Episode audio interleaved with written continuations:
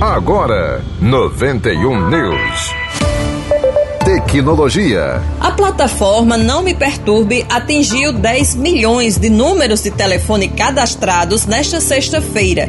Foi o que informou a Conex Brasil Digital, entidade que representa as principais operadoras de telecomunicações do Brasil.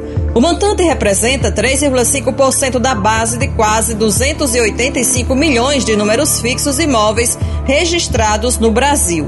Criada em julho de 2019, a ferramenta tem como objetivo impedir o assédio comercial de bancos e empresas de telecomunicações, ou seja, não evita ligações de planos de saúde ou redes varejistas, por exemplo.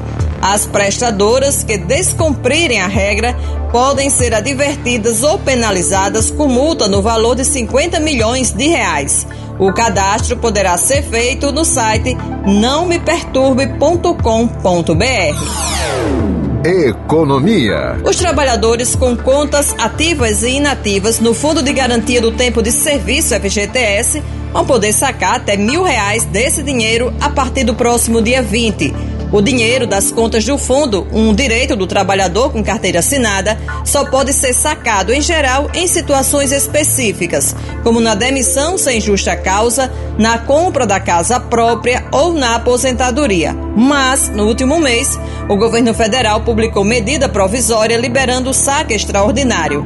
A partir de hoje, o trabalhador já pode conferir o valor que vai poder sacar e a data que o dinheiro vai ser liberado pelo aplicativo do FGTS ou pelo site.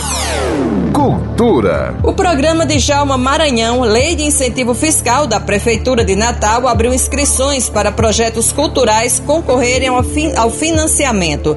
As inscrições seguem abertas até o dia 7 de outubro. Em 2022, o investimento da Secretaria de Cultura através da Prefeitura vai ser de 12 milhões de reais. Segundo a Secretaria, há um limite de quatro projetos por proponente, desde que a soma não ultrapasse 2% do valor da renúncia fiscal, fixada em R$ 242.780. A documentação necessária para a apresentação dos projetos está no site da Foncarte. 91 News, produção e apresentação Cacilda Medeiros, próxima edição às quatro da tarde. 91 News.